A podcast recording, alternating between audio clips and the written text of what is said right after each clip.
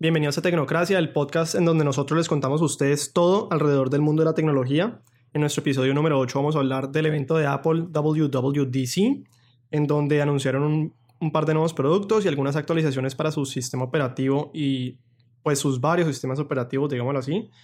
Con ustedes, Juan Carlos Vargas, mí pueden encontrar en Twitter en arroba 4JCB, aunque ya no esté posteando mucho. Y aquí Daniel Dorronsoro, a mí me pueden encontrar en Twitter en arroba Dedorro. Bueno, para empezar, primero la charla quiero mencionar algo que me pareció de muy mal gusto de Apple y fue la introducción que ellos utilizaron para el evento. ¿Y cómo fue la introducción? Un video como casi del apocalipsis en donde, porque la gente no estaba desarrollando nuevas apps, había como un escándalo en el mundo entero, entonces todo era tragedia y la gente se estaba muriendo y se chocaba y todo era una tragedia horrible. Me parece muy mal gusto, ¿por qué? Porque estamos en un, en un momento en el que el mundo pues, está siendo afectado mucho por el terrorismo.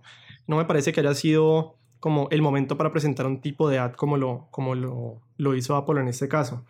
Pero bueno, siguiendo adelante, ¿qué, qué mencionaron o qué hizo, qué hizo Apple en esa conferencia? Pues vamos con por orden. Lo primero, ellos pues obviamente hablaron de, de todos sus, sus, sistemas operativos y qué pasa aquí, que siento que ellos están muy dispersos con esto. Tienen un sistema operativo para la televisión, tienen un sistema operativo para el reloj, el Watch OS, tienen un sistema operativo para los Macs, y tienen un sistema operativo para los celulares y siento que como que todavía no han podido conectarlo entre todos para unificarlo de alguna manera. Lo están haciendo lentamente, pero igual siento que está todavía muy muy disperso. ¿Vos qué opinas de esto? Bueno, ahí la verdad yo no creo que haya una alternativa en este momento. En cuanto desde el punto de vista de un desarrollador, para ellos es más transparente pues como que el movimiento entre, entre sistemas operativos, pero lo ves en Android.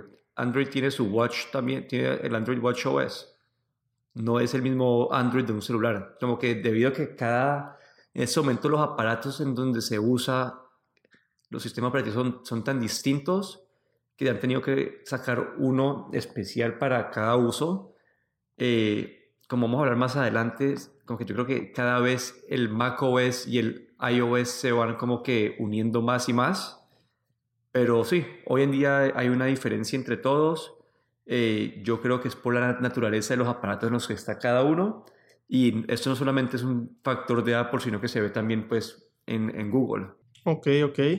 Y bueno, arranquemos por el primer anuncio que ellos hicieron, el, la actualización al Watch OS o al sistema operativo de sus relojes. Para mí fue muy, muy, muy, muy, muy, pues muy, como muy esencial, muy pequeño. Eh, igual pues es importante, pero no me parece que sea como una gran cosa.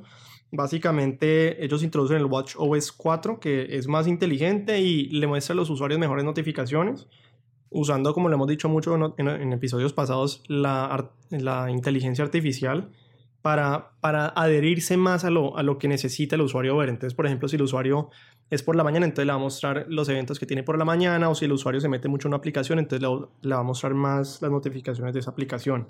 Ahí la verdad el foco de ellos eran dos cosas para mí en WatchOS que era la parte de Siri, que que estás mencionando, cómo podía usar, cómo podía usar la inteligencia artificial hacer la experiencia mejor. Y las, el segundo punto es la parte de fitness, como que mostraron cómo, pues, cómo van a hacer como que mejor seguimiento de los ejercicios, cómo los va a poder conectar tu, tu reloj a las máquinas de los gimnasios para que para tener mejor información sobre tu, pues, sobre tu, sobre tu día a día, tu vida, tus ejercicios. Sí, chévere. Y, y, y, además porque están ya compitiendo, pues siempre lo han hecho, pero ahorita están compitiendo mucho más directamente con Fitbit y todos esos aparatos que, que la gente usa para la parte del fitness. Y, y que me parece a mí lo único que no me gusta es que, pues obviamente el precio que es elevado, pero lo segundo es que es demasiado atado al sistema operativo de, de Apple. Y, y, por ejemplo, yo a mí me hubiera gustado o me gustaría comprarle un reloj de estos a mi papá, porque yo sé que, que puede seguirle el ritmo del corazón y, y me dice si tiene el corazón mal o no, inclusive porque eso ya pasó con un paciente en Estados Unidos que con el, con el WatchOS supo que tenía algo malo en el corazón. Entonces uno dice como, es decir, esto es algo trascendental, pero no me gusta que esté tan atado al sistema operativo de Apple porque sencillamente pues nadie en la casa tiene un Apple, entonces se lo compran y, y pues uno puede usar como ni la mitad de lo que en verdad está hecho pues para, para hacer. Entonces por ese lado no, no, me, no me mata eso. Sí, ahí la verdad el, el, el Apple Watch está diseñado para, para, la gente que tiene un iPhone. No hay... sí Ahí no hay una alternativa, una alternativa. Me pareció, me dio muchísima risa, pues yo sé que siempre la palabra, y no quiero pues aquí entrar en polémica, pero la palabra los Apple fanboys en la conferencia que, que les muestran en la plena conferencia mm, que su reloj ya va a tener eh, a los personajes de Toy Story diciéndole las horas y todo el mundo pues aplaude y mejor dicho se para el asiento como si fuera el mega evento que pues, pues me parece un poco ridículo, ¿no? Eso ya es como llevar el como el, el fanboy más hacia un extremo que, que, yo pues no sé, es como aplaudirle a, a la compañía hacer lo que es muy muy insignificante, ¿no te parece? Sí, ahí la verdad la no, yo la verdad la parte de las de esas caras nuevas de los relojes con los personajes de Toy Story no le no le veo tanto valor. Pero pues si hay gente que le gusta, como que, pues que celebren, pero... Sí, un poco exagerado. sí, un poco exagerado. Para mí no fue uno de, los, de las partes más... Interesantes del evento. Esa es la palabra que estaba buscando. Bueno, lo siguiente, eh, el update que ellos le hacen a su sistema operativo macOS Sierra. ¿Cómo lo nombran? El, el, el evento, pues dice el señor que se llama High Sierra. Un poco poco creativo, pero bueno, pues igual es un update, yo creo que como no es significativo, sino más bien incremental, entonces pues está bien que lo llamen así como para no confundir al usuario, o tal vez eso lo confunda más, no sé. Eh, aquí también son pequeñas los, los, los, las, los ítems que ellos introducen, entre ellos a Safari, pues me pareció muy interesante lo que van a hacer de bloquearle el rastreo en las páginas para los usuarios, para que no pase lo que está pasando mucho con todos los otros navegadores que que lo rastrean a uno. Entonces, si yo me meto una página y compro algo, me muestran todas las otras páginas propagandas de esto, que me parece, pues, bastante orwelliano, digámoslo así. Bueno, algo, algo para tener en cuenta que me ha parecido evidente de Apple en comparación al resto de las compañías de tecnología es que están muy enfocados o muy dedicados a tratar de proteger tu privacidad. Porque muchas, cosas, muchas cosas que, que se mencionaron en el evento de hoy eran enfocadas, como que no enfocadas, pero tenían todas tomaban en cuenta ese aspecto de, privacidad. Sí. Y bueno, cabe resaltar que creo que en casos pasados, cuando el FBI ha pedido a Apple que, que dé información, ellos creo que sí siempre se han negado, ¿no? Aunque pues también hay una polémica ahí porque se dice que ellos también eh, han dejado el acceso como por un backdoor a estos, a estos servicios de inteligencia. Pero pues bueno, quién sabe. No, es, es, en teoría es al revés. los servicios de inteligencia les han pedido que Apple le haga un backdoor, pero Apple dice, listo, si nosotros hacemos esto, ¿qué evita que caiga en las manos de alguien que no debe caerle y que puedan entrar a cualquier aparato por, porque están, caen en las manos que no son? Entonces ellos, esto es algo que toda la comunidad de tecnología o la mayoría de las compañías de tecnología respetables no quieren hacer. entonces, no lo han hecho. No lo han, hecho. Lo han hecho. y los han demandado, han ido a la corte eh, lo, que lo que sí ha pasado es que, digamos, en un caso que fue creo que más o menos por diciembre, hubo una demanda, Apple, alguien, el FBI quería desbloquear un celular y era un celular con un sistema operativo viejo y le pagaron no sé cuántos miles de dólares para, para, a un hacker para que les, o a un grupo de seguridad para que les diera una forma de acceder al teléfono. Pero Apple no cedió, Apple peleó hasta el último momento y hoy en día siguen siendo, pues, sigue siendo un, un factor importante de su, de su mensaje. Em, sí, para mí el update pues, más, más significativo en este macOS High Sierra para mí fue lo de Safari. De resto me parecieron pues cosas pues ni siquiera tan de, de tanto interés, no sé. Tal vez tengas algo más para mencionar. No, la verdad de, del, del macOS Sierra lo único es que mejoras de, de, velocidad y de tamaño en Safari, en el, en el, el Mail App, nada significativo, nada, nada grande que mencionar aquí. Y bueno, igual también pasa con los nuevos, los nuevos productos Mac, ¿no? Que mencionaron unos nuevos productos de MacBook. El MacBook Air todavía no está muerto, que la gente predecía que esto iba a pasar. Los, los productos, pues el incremento fue casi que mínimo, nuevo procesador, un poco más rápido, un poco mejor la batería, etcétera, etcétera, pero pues nada como para, para nosotros aquí presentarlo en el episodio. Sí, la verdad, todo lo relacionado a MacBook fueron mejoras de de procesadores, mejoras de RAM, todo incremental, no hubo cambios de diseño, nada, nada que mencionar ahí. Lo único es eh, los nuevos iMacs, em, no que no les habían hecho una actualización desde octubre del 2015. Igual pues en la parte de diseño siguen igualitos, pero en la parte de las configuraciones sí le hicieron un, un incremento significativo, esta vez sí es significativo, de procesadores RAM, eh, tarjeta de video, etcétera, etcétera. Y, mejor dicho, hasta el, hasta el más básico de todos es casi que, pues tiene un montón de poder de procesamiento y poder de RAM y, ellos inclusive dicen ahí que, que, les sirven para, creo que un iMac, el, el, el, más pequeño de todos, les sirve a cualquier persona para editar video en 5K, para tener tres pantallas consecutivas. Pues yo creo que les toca ya metérsela y ponerse las pilas con eso porque llegó ya Microsoft, como dijimos en episodios pasados, con el Surface, que se me olvida, ¿y cuál es mi confusión? ¿El Surface qué? Studio el Surface Studio y, les toca ponerse las pilas porque si no, toda esa, gente que estaba con esos iMacs que les gusta su desktop computer, se les van a pasar a, a Microsoft. Sí, ahí la verdad no hubo mucho. Mejores pantallas, como que eh, la mejor, eh, mejor pues gama de colores, mejor eh, como que brillantez. mejoraron la memoria, los procesadores, el disco duro, las tarjetas de video se dice que las tarjetas de video como que depende del, del modelo de iMac, es de 80 a 300% más rápida que la anterior. Y esto yo creo que está atado a, su, a, una movida que, que, mencionaron en el evento, que es la parte de realidad virtual. Entonces yo es como que todo yo creo que este, este enfoque en, las, en, en, mejorar la parte desde las gráficas lo tuvieron que hacer para poder como que tener esta esta unión con Steam, que van a empezar a desarrollar aplicaciones de realidad virtual y, la compatibilidad con el sistema Mac, que hasta el día de hoy no existía. Ok. Bueno, yo tengo una pregunta. Ellos también introdujeron el iMac, el iMac Pro, que es como un iMac, pero mejor dicho, en esteroides, pues porque tiene RAM hasta más no poder, memoria hasta más no poder, tarjeta de video excelente, etcétera, etcétera y ellos dicen que el precio de un computador igual o similar costaría alrededor de 7 mil dólares, mientras que ellos lo venden a 4.999. ¿Qué tan verdadero será esto? Eh, yo, pues, yo creo que eso es cierto desde el punto de vista que ellos incluyen la pantalla. Al ser un all-in-one, como que vos tenés que compararlo a un, comprar un computador, una torre que tenga pues esa memoria, que tenga ese tipo de procesador, ese tipo de tarjeta de video.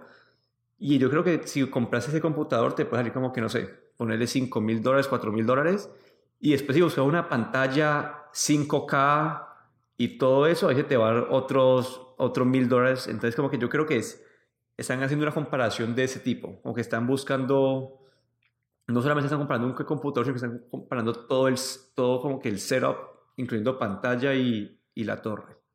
Bueno, eso, eso cuando saquen ya los specs finales y todo el resto, hagamos un comparativo de eso para ver qué tan verdadero es. ¿Te parece? Armamos un computador y, vemos qué tan verdadero es ese precio de 7000 contra 5000 que ellos dicen. Sí, aquí lo que toca también mencionar para mí este iMac Pro es eh, la forma de Apple de volver a, a, ese mercado de profesional de la gente que va. Es, es una forma, bueno, para, toca mencionar que es una forma de ellos traer desarrolladores de, de realidad virtual a la plataforma de Mac. Les, les dando las herramientas para que desarrollen. Lo que a mí no me pega es que como entonces, si yo fuera un desarrollador, como que muchas veces vos quieres tener la libertad de conectar las pantallas que quieras. Y eso es lo que yo le veía atractivo pues, a, lo que es el Mac Pro, que es el, el, el, como el basurero que ellos tienen, ese basurero chiquito, ese cilindro. Lo que eso, eso, es un cilindro con mucha capacidad de, pues, de procesamiento, con sus tarjetas de video, pero vos, le, vos haces el, tu setup como que vos querás. Acá en el iMac Pro es un iMac con mucha capacidad, pero no tienes tanta libertad al momento de, de cuadrar tu, tu setup. al menos que vos quieras como que tener esa pantalla, como que puede que limite un poquito su, el público al que, está, al que le está aplicando. Sí, aunque uno le puede comprar pantallas nuevas, ¿no? Porque ellos inclusive decían que uno puede usar hasta tres pantallas más corriendo a tal resolución, etcétera, etcétera. Entonces uno pues puede usar las tres pantallas. No se ve tan estéticamente bien, pues porque no puede que sean no pantallas Mac, pero pues que se puede, se puede también. Sí. Bueno, siguiente, iOS 11, que eso sí es un poco más significativo, el nuevo, la nueva versión de iOS para los teléfonos celulares de Apple. Eh, a ver, ¿qué hay aquí de nuevo? Lo primero aunque no es muy significativo, pero me pareció chévere, es Siri con nuevas voces, una de hombre y una de mujer, que es un poco menos robotizada que la que tienen ellos en este momento. Lo segundo que me gustó más fue el centro de control de los, de los teléfonos y las tabletas, el que uno le hace swipe de abajo hacia arriba y sale como todas esas, esas pequeñas settings que uno puede utilizar para cambiar pues el bloqueo del teléfono, la, la parte de, brilla, de, de, brillo, etcétera, etcétera. La rediseñaron eh, más limpia, muy, muy chévere el diseño. Las animaciones que ellos utilizan en, esa, en ese centro de, control me parecieron muy, muy chéveres. Va por buen camino. Ya casi que parece pues un control remoto de televisión porque ya tiene como 50 botones, pero, pero creo que va por buen camino. Además de esto, yo diría el anuncio de Apple Pay, en donde cada vez están haciendo más y más fácil pagar con Apple Pay. Ya se puede pagar uno directamente por iMessage. Yo te digo, hey, me debes 20 dólares y vos decís sí, ya te los pago y de una, casi que instantáneo. Y algo que me pareció muy, muy, muy chévere es, aunque sea pues también, eh, digamos que poco significativo, es los mapas de Apple que van a poder tener acceso a mapas internos. ¿Y qué me refiero con esto? Mapas, por ejemplo, de los centros comerciales. Entonces, obviamente esto seguramente es primero en Estados Unidos y después se demorará mucho otro tiempo en llegar a Colombia. Pero, ah, que yo llego a, no sé, a cualquier centro comercial en Estados Unidos y quiero ver dónde están las tiendas, pues abro mi celular o mi tableta y veo dónde, a dónde queda cada tienda, por cada piso, etcétera, etcétera. Y eso también funciona para los aeropuertos, que me parece genial. Sí, así uno no se pierde tanto cuando estés cambiando, cambiando de avión en el aeropuerto. Sí, eh, de resto, ellos están haciendo un rediseño del, del, app, del App Store, también más limpio, en donde se enfocan un poco más en los desarrolladores. Digamos que hay, una, hay un tab de, de que se llama pues hoy, ¿qué, qué está pasando hoy? En donde te muestran pues aplicaciones recomendadas, la historia detrás de la aplicación, las fotos, videos, como que para que la gente se meta más en ese mundo de las apps y, y se meta un poco más en cada app que, que ellos tienen o, que no tienen pues en, la, en su teléfono, que me parece chévere. Y lo último aquí es... Bueno, para, mencionarte también, el App Store como que no lo cambiaban desde que estaba el iPhone 13 y al final como que yo le veo esto, pues le veo dos lados. Uno es hacer el App Store más bonito, pero dos, desde el punto de vista del desarrollador, es cómo traer clientes incrementales lo están, medio tratando de volver como que un app que vos te puedas meter a ver qué hay.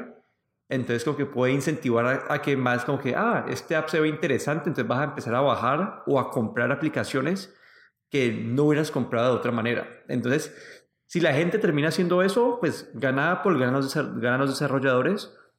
Y si la gente no lo hace, pues sigue como que como están las cosas en este momento. Entonces, pues tiene un, un área en la que puede beneficiar mucho a los desarrolladores.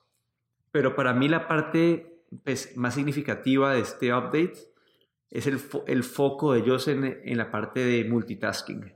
¿De multitasking? Sí, como que esto ellos, no sé si no viste la parte del demo, pero es donde vos eh, como que sacaron básicamente el dock que está en el Mac OS, lo que vos ah, pasas, jalas creo que de abajo para arriba, te sale como que el dock con todas las aplicaciones que vos puedes jalar a la pantalla. Entonces vos en tu dock tenés, no sé, tenés Skype en un lado y tenés eh, no sé, tenés Google Docs en el otro, entonces pones uno al lado del otro y te deja, vos puedes como que arrastrar como que un mensaje que yo te mando por Skype, lo puedes arrastrar a tu Google Doc y queda pegado ahí. Entonces es un foco que están haciendo ahora en la parte de multitasking y esto creo que habíamos hablado anteriormente en como que nuestros, nuestros primeros episodios, en donde quieren convertir que el iPad sea un aparato para más profesionales y cada día están como que esa línea entre macOS y iOS está desapareciendo poco a poco. Y, relacionado a este foco que tiene Apple ahora en su multitasking, sacaron una versión nueva del iPad Pro.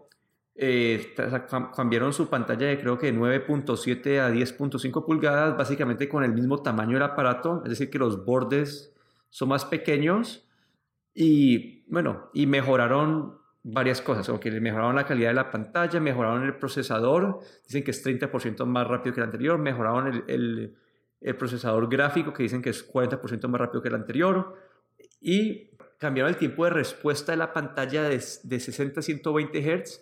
¿Qué significa esto? Que el lápiz de Apple cuando lo uses va a responder mejor y cuando vos estés usando el iPad vas a sentir, vas a ver menos ese, como que ese lag, esa demora en responder. Entonces, eso, pues, eso fueron las mejoras y, está muy atado pues, a, la, a la estrategia de Apple de traer el iPad Pro como una herramienta de trabajo. Sí, no, no sé qué tan significativo, es decir, no sé qué tanta la gente se dé cuenta, la gente del común, puede que algunos profesionales específicos se den cuenta de esos cambios, pero, pero me parece que son pues, pequeños, digámoslo, para el consumidor normal y común y corriente son cambios pequeños, me parece a mí. A mí lo que más me gustó de, de esta, de esta actualización al iOS fue la verdad, lo de realidad aumentada, que nosotros lo mencionamos que el año pasado era el año de realidad aumentada, pero este año puede ser el año que se va a traer la realidad aumentada a las masas.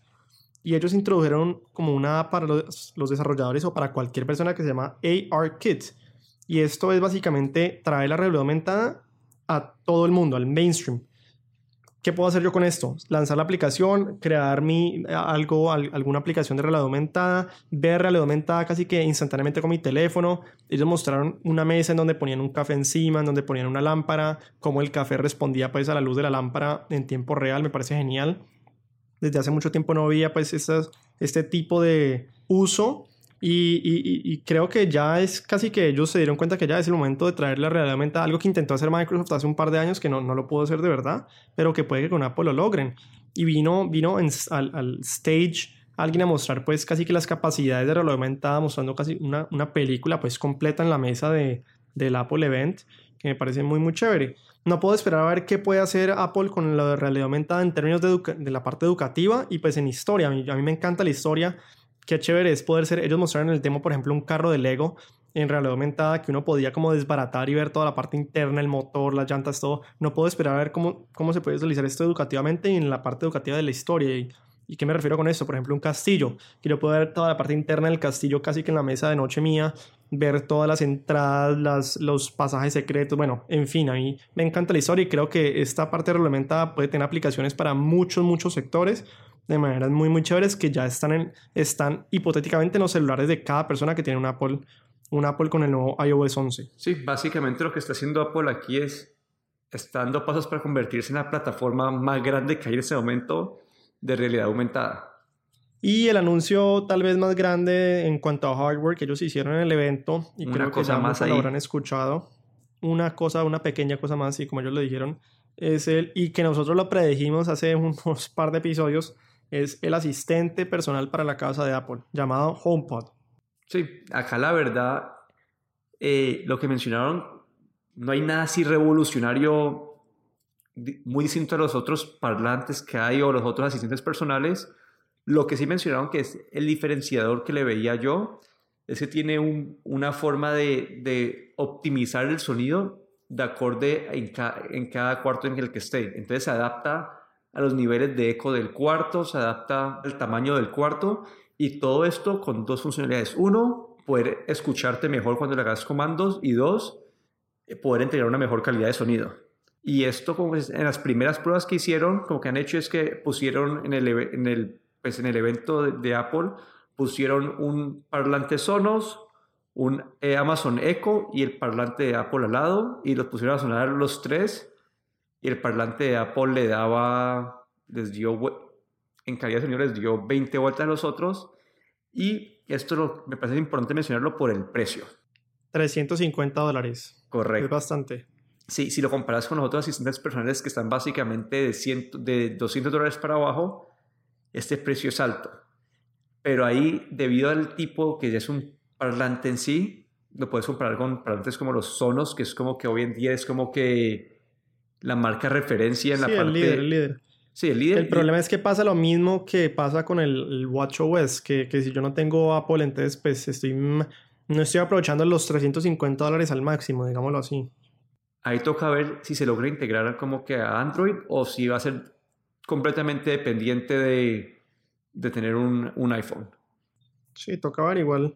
Cuando salga, pues probablemente lo veremos un poco más a fondo en uno de los episodios. Sí, pero en cuanto a su diseño, es un, diseño interesante, algo que va a resaltar, no, no de forma fea, sino que va a resaltar en cuanto, no sé cómo explicar esto, pero es como que como si fuera un panal de abejas, pero es distinto de los otros paneles que hay hoy, hoy en día en el mercado. Sí, da, de qué hablar en cuanto al diseño. Sí, es como redondo sin ser redondo, como que no...